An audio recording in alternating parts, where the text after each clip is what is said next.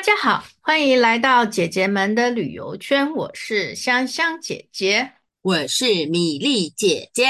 上一集我们呃在屏东逛了很很好逛的原百货，跟大家介绍了这有关相关的平台，就是你可以去体验的平台。那这一集呢，我们就呃反过来带大家去，真的是去逛逛原乡部落。这次我跟那个香香姐姐，哇，也真的是。也不能讲舟车劳顿，也是蹒山 越岭，真的有去到那个很也算蛮深山里面的一个部落，而且还还蛮有名的，叫旧筏湾部落。香香姐姐，嗯、对不对？对，这个旧筏湾部落呢，它真的就是呃，这个排湾族的缘起哦。就是说，开天辟地以来，排湾族落地的地方就是在旧筏湾。那它甚至有被呃。PATA PATA 协会说，它是一个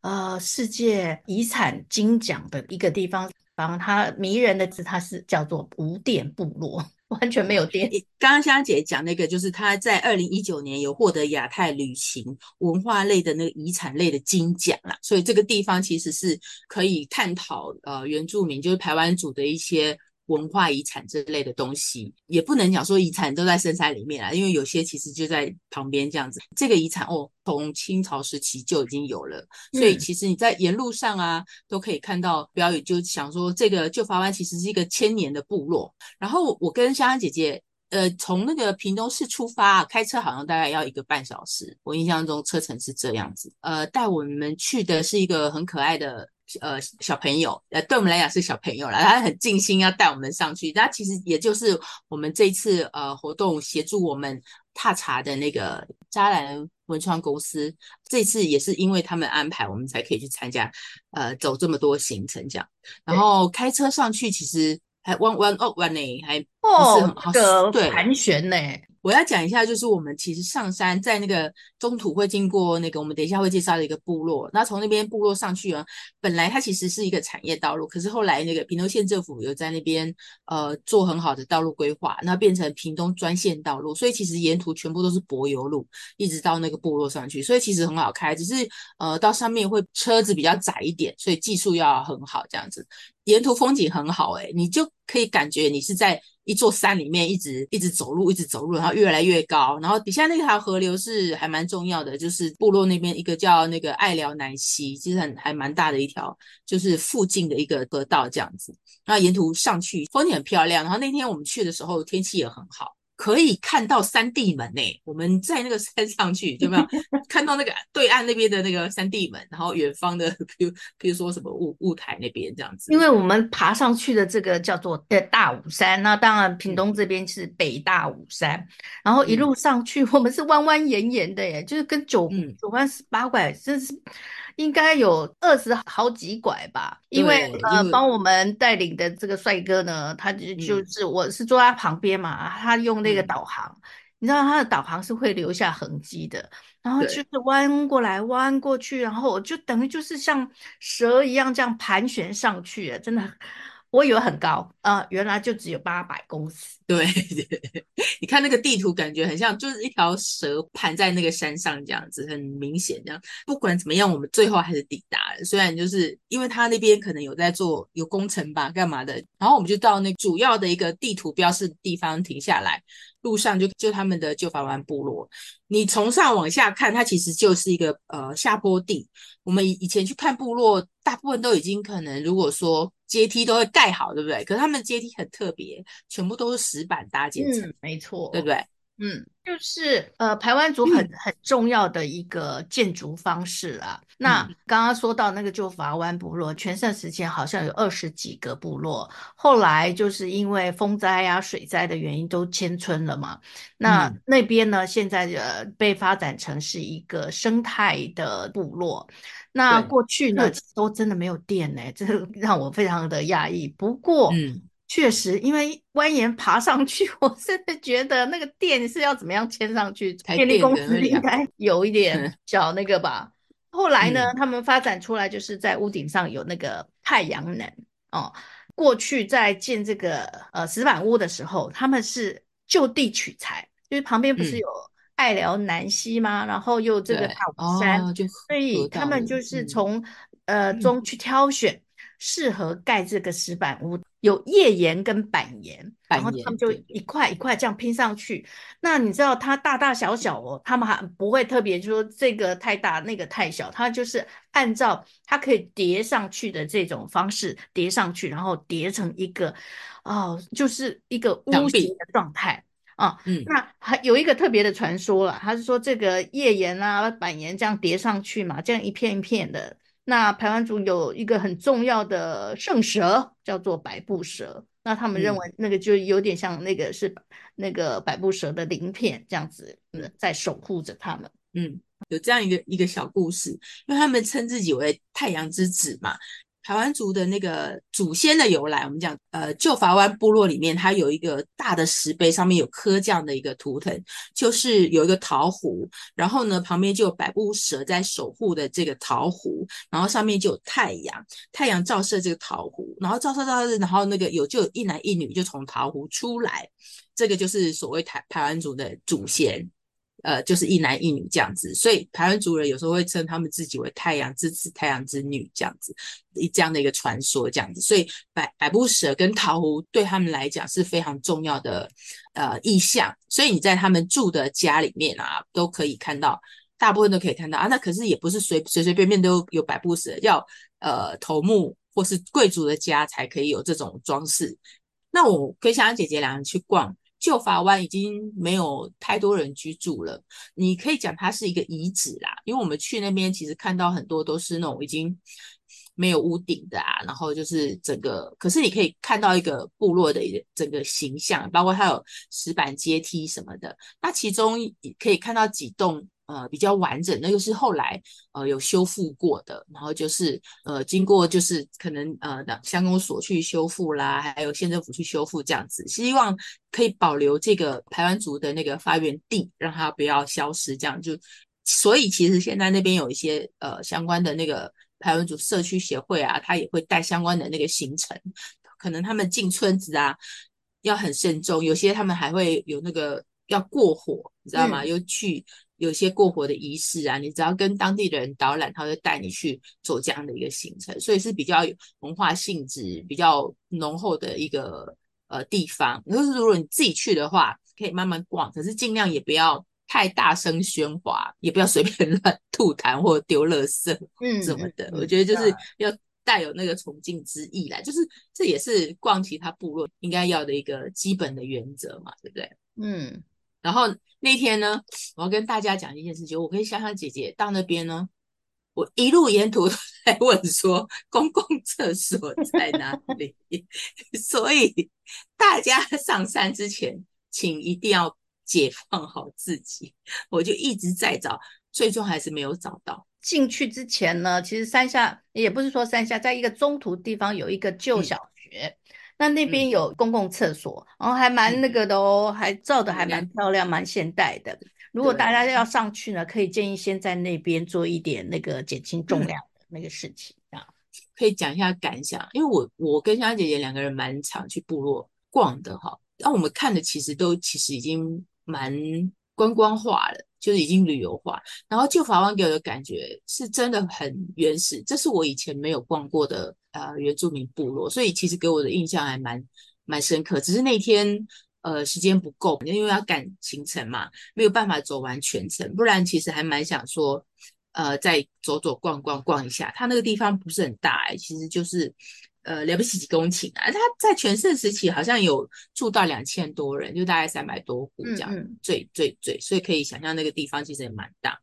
那我的感想是这样，我不知道香香姐姐逛那个部落有什么？因为呃呃，早之前就知道石板屋是一个蛮重要的象征，哈，就是台湾族很重要的象征，嗯、甚至呃某一些地方都会有一些用这样子的元素，例如我之前有说到屏东县。图书馆那个新干的那个图书馆里面也有一座这个石板屋，嗯、然后也是那样的造景。嗯、那另外呢，等一下其实我们也会讲到泰武国小，就是后来迁村到这个乌拉鲁兹部落，呃的永久屋那边也有一个乌拉鲁兹艺文中心，它也是石板屋的形式，所以我对石板屋不不陌生。但是，嗯，这样蜿蜒上去到那里，然后看到一片这样的石板屋，其实是觉得。哇，这个个排湾族祖先住的地方，嗯、那甚至听说了，我其实还蛮想进到屋内去看，但是都是上锁的形态。我有了解说，他们的屋里面其实有一个天窗，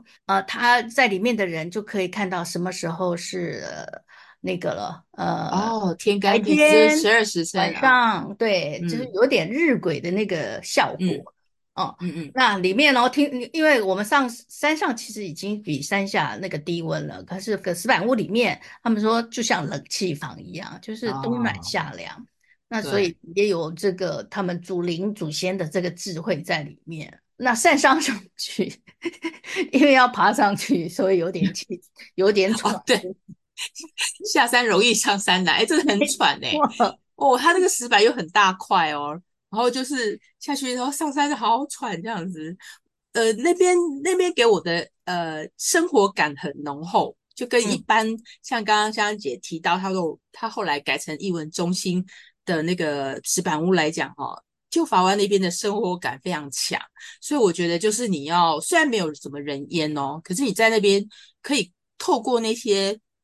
呃被遗忘的植物啊，或石。石板啊，可以去遥想他们以前在这边日出而作，日落而息的那种生活生活意象。所以其实去到现场可以感受到不一样的风情，这一趟走的还蛮值得的。这样子下来，其实我刚刚有提到会先上山，要先经过一个部落啊，就是里纳里部落，在哪里？里纳里呀，香香姐姐在里纳里呀。这个梗好多人都会用，我看介绍这个部落，每一个 YouTuber 都会用这个梗。对，所以我们不能免俗。对的，因为里它就是叫里那里部落。里里那里呢，就是第一个字是礼貌的礼，你很有礼貌的礼。然后那呢，就是海纳百川的纳，然后里才是公里的里。里那里部落什么意思呢？香香姐姐。就是我们大家一起去一个地方的意思。我们两个刚刚 刚刚蕊好久，然后两个姐姐金鱼脑，七秒钟又忘记了。就是大家一起约好去一个地方的意思，就叫里那里这样。因为那边有那个三个三个村，然后分别我们刚刚讲是排湾嘛，对不对？然后里那里里面除了排湾，还有卢凯，就是两个部落的人在那边，然后有三个村，哪三个村呢？我刚刚有蕊过。好茶村，好茶部落，对，好茶村，大社，对，然后马家村，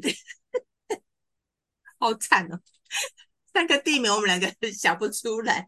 我的记忆力实在是太夸张了。哦，然后这这个地方就是我刚 我们刚刚有提到，因为那个莫拉克风灾的迁迁下来这里嘛，呃，他房子盖的我觉得还蛮特别的耶，就很像那种木造的尖尖的那个。很像江鼻屋，有没有尖尖的房子，嗯、很走欧风的那种感觉？哇，不是，是这边被号称是那个屏东的普罗旺斯。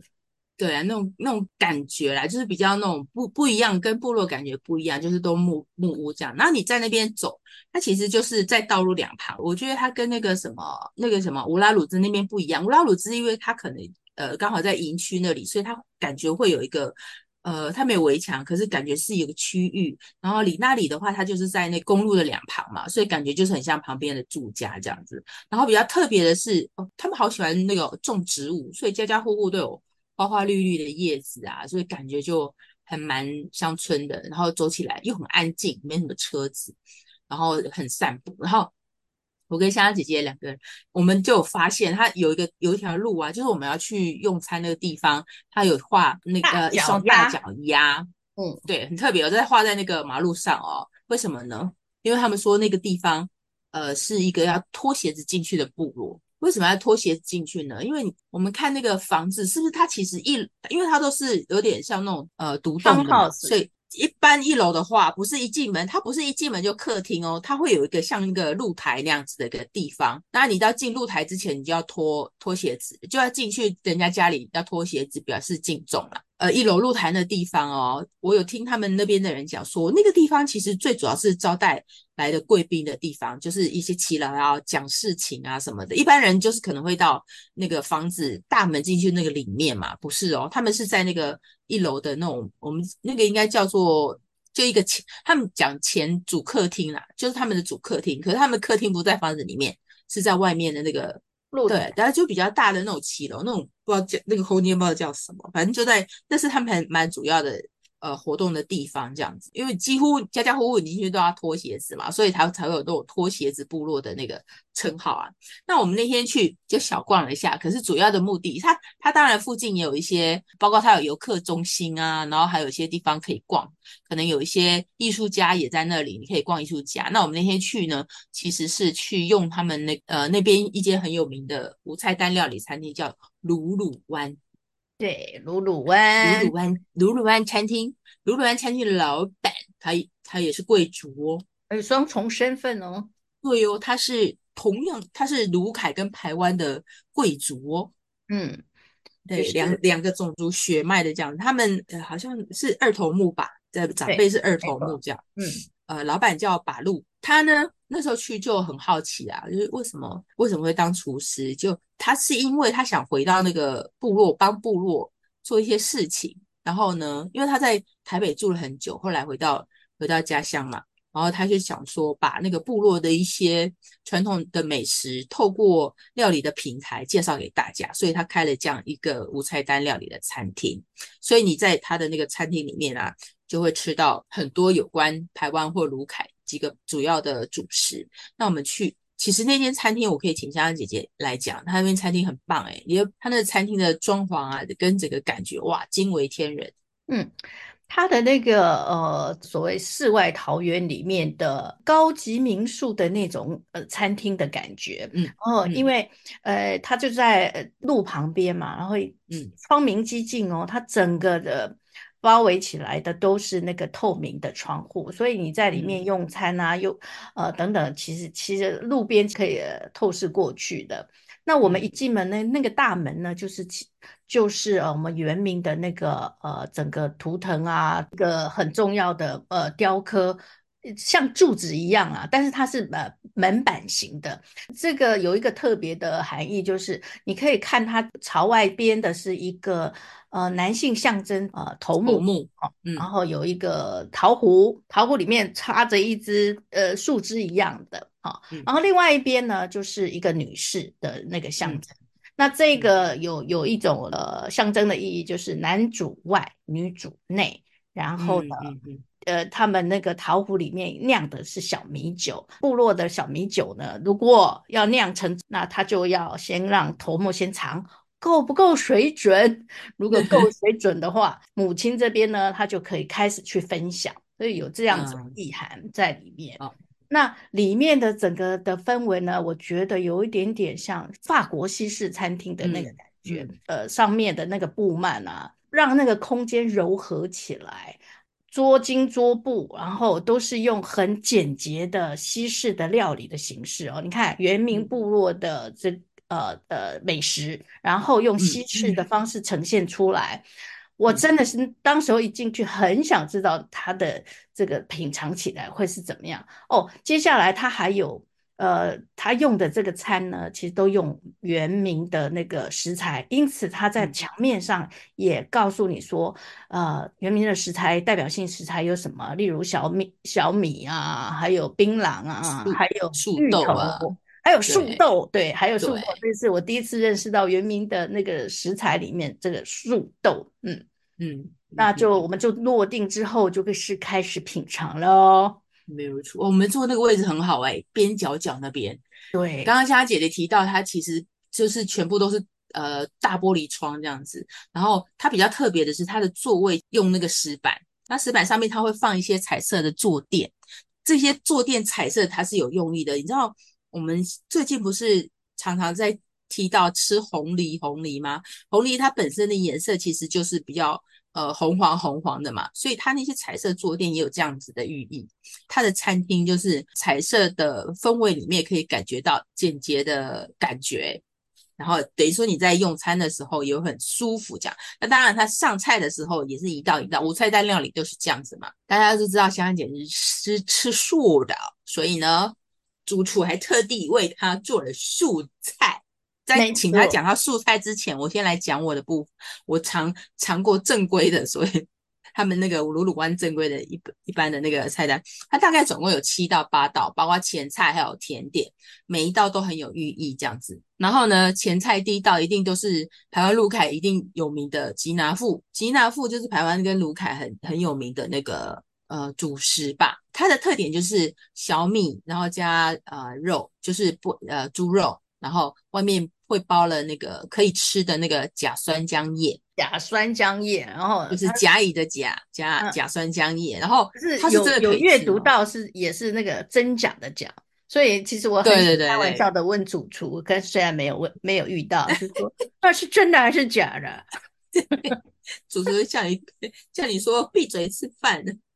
甲酸浆叶，那我有我有吃嘛？因为香香也不能吃，他那天那天比较特别，他是用鸡肉。所以，因为他们很强调少油少盐，就是健康的那种，强调绿色食材嘛。所以我一吃，呃，看那个食材一上来，就诶，感觉怕很清淡，结果一吃不会耶。然后我看那个叶子本身呢、啊，我本来呃里面想象说哇完蛋，它是不是那种切糙米？没有诶，那甲酸浆叶好好吃哦，就吃进去，然后它就是已经处理得非常的呃完整，然后。也没有所谓叶子的青涩味，然后搭配小米，小米它又煮的很稠嘛，然后再加上搭配那个肉，嗯、吃起来其实呃很爽口，就当做前菜是很 OK 的这样子。接下来的话就是香香姐印象很深刻的就是那个沙拉的部分，沙拉部分那个是哦，它这道它可以吃没有肉，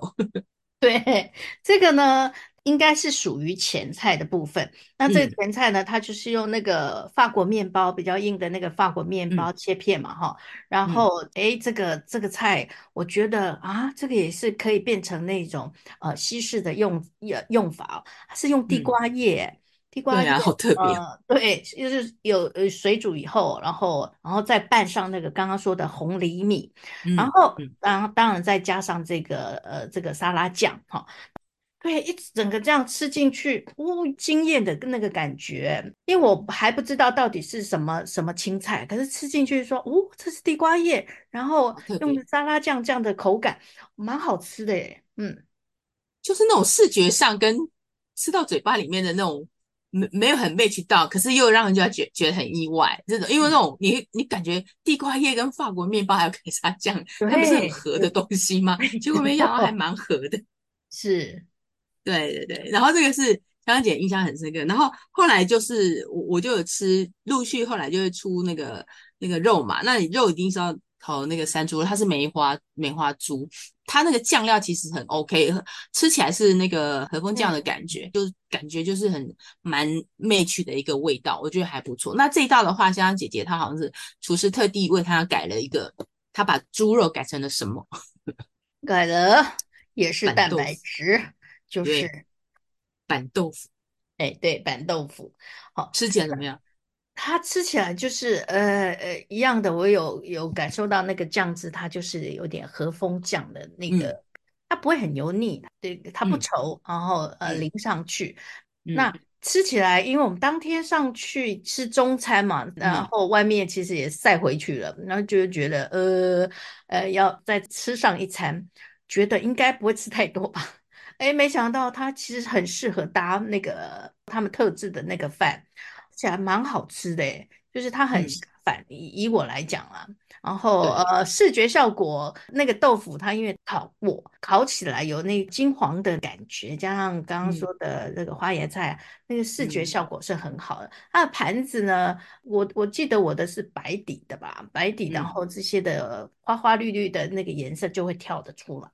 对，它摆盘是有颜色的那个素盘子，没有花花样的，所以可以彰显彩色蔬菜跟彩色食材本身的特点，所以其实在视觉上感觉也不错这样子。那呃，接下来还有呃那个鱼啊，鱼的话它就是那天吃的是鲈鱼，然后加马告，马告就是原住民的那个常常听到的讲的那个珊瑚礁嘛，然后再来就是烤鸡，烤鸡它比较特别，它它的香料也是用原原民部落常看到的刺葱，可是它刺葱还蛮特别的，刺葱本身的香气是很浓的，它那天料理完之后，呃，刺葱的味道没有抢过烤鸡本人这样子，所以我觉得这一道也蛮。呃，蛮好吃的，然后再来就一定会有一道汤嘛，就是部落里面他们就称为勇士汤，就是素豆排骨啦。素豆在在我来讲呢，我觉得是有点像没有甜味的红豆啦，我的感觉是这样，所以。搭汤来讲，就是还蛮清淡的这样，然后它是有丰富的蛋白质嘛，所以它也是原民部落里面蛮常看到的一个呃搭配的食物。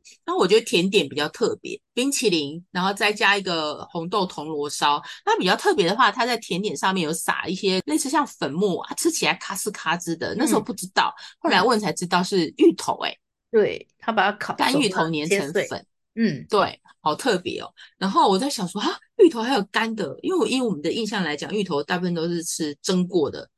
而且他们是用那种类似小芋头。是过去如果那个烈士要去打猎的时候，然后晒干了以后，嗯、其实说泡水以后，它就会变成比较松软，然后吃起来也有饱足感，就适合带出去的干粮了。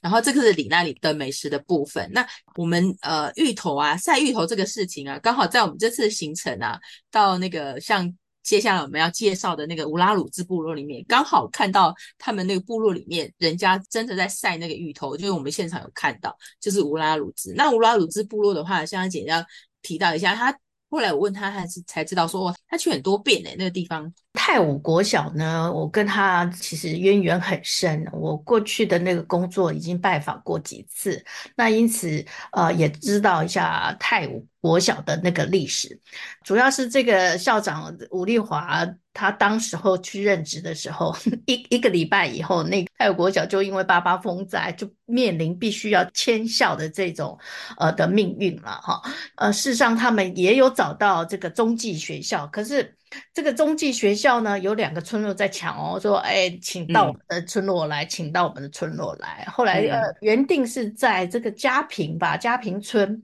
可是那边的那校区好像好不太够容纳。后来到了嘉兴村，哦，嘉兴村的呃名气是很大的，因为它里村落里面很出了很多的木雕的这个艺术家，它就变成一个哦很多那个木雕艺术品的装饰的校区。哎、这个校长就灵机一动，就其实也可以变成一种观光小学的那种设施啦。所以那时候其实就有开始在这个雏形出来了。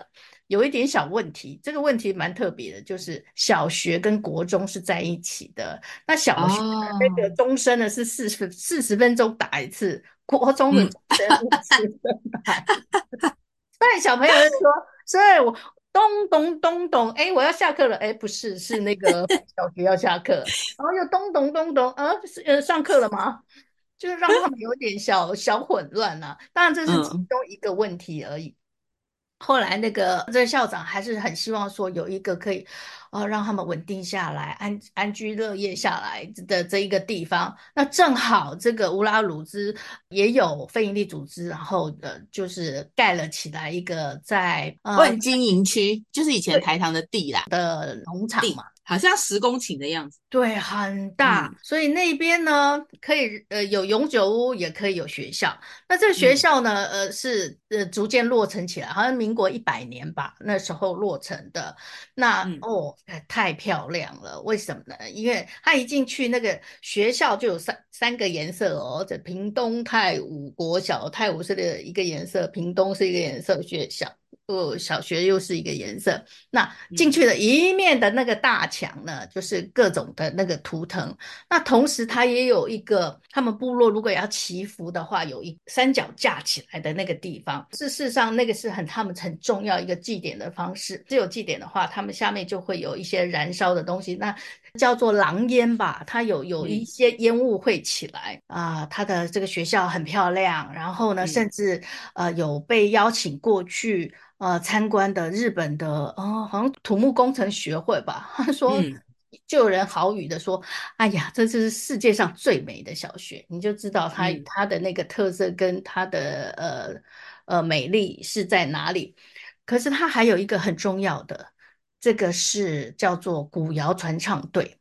这个古谣呢，排湾族的古谣，呃，我们都知道，原民的部落其实都是头目传给那个呃头目，然后这样传唱下来的。嗯嗯嗯、那可是，在日据时代的时候被禁止，那个这个部分是不被允许的，允许的，所以它等于是失落了这个古谣的传唱嘛。嗯、那。这个阿马克老师呢，就是查马克老师，他到了这边，他其实很希望能够呃复兴起来，因此他没有特别的计划，他就是自己主动去找这些祈老，然后每每个周日啊、周末啊，或者是什么时间呢、啊，就去找祈老，叫他们唱一遍，然后他把它录音下来，而且用那个拼音的方式拼下来。那他说怎么传唱呢？他自己是教育工作者，因此他觉得。他就是要教小孩子一遍一遍的唱出来。他不是音乐老师哦，嗯、他是嗯呃体育老师。可是平常小朋友在上课啊，然后他这个也不是音乐课啊，所以呢，他就是其实有跟家长跟学校商量说，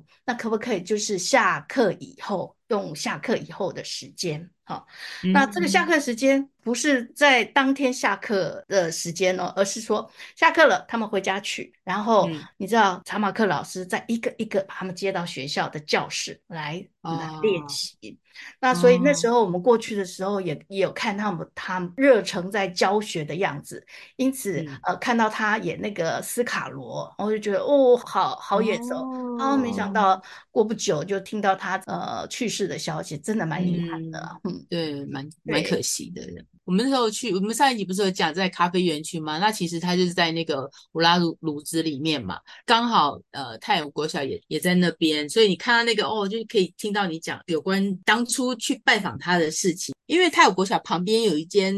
呃重重建的那个石板屋嘛，就其实有点像当那个模组。我们这次去跟香香姐去的时候，其实因为关起来没看到，可是香香姐姐上一次去的时候有进去，对不对？对，这个进去呢，一样的，我要说到我们那个 Re 呃 Regina 姐姐，她那时候我就是跟她一起去拜访阿马克老师的。嗯、那那时候本来是期望说，因为除了呃古窑还有学校很漂亮之外，其实他们的教育课程也很好。他们平常的有一些活动呢，是会到部落去做，不管是栽种啦，或者是呃认识植物啊，或者是怎么样是复兴他们过去祖先。先的那个生活方式，他其实有这样这样的体验课，还有另外就是他们的这个呃这个图书馆是很特别的，图书馆他们的、嗯、人家不都不是硬体的呃桌椅嘛，他们是那个懒骨头，嗯、有没有？很大型的懒骨头哦，哦，要阅读的话就呃躺在那边去。哦，你有进去学校参观哦？对对对，是哦。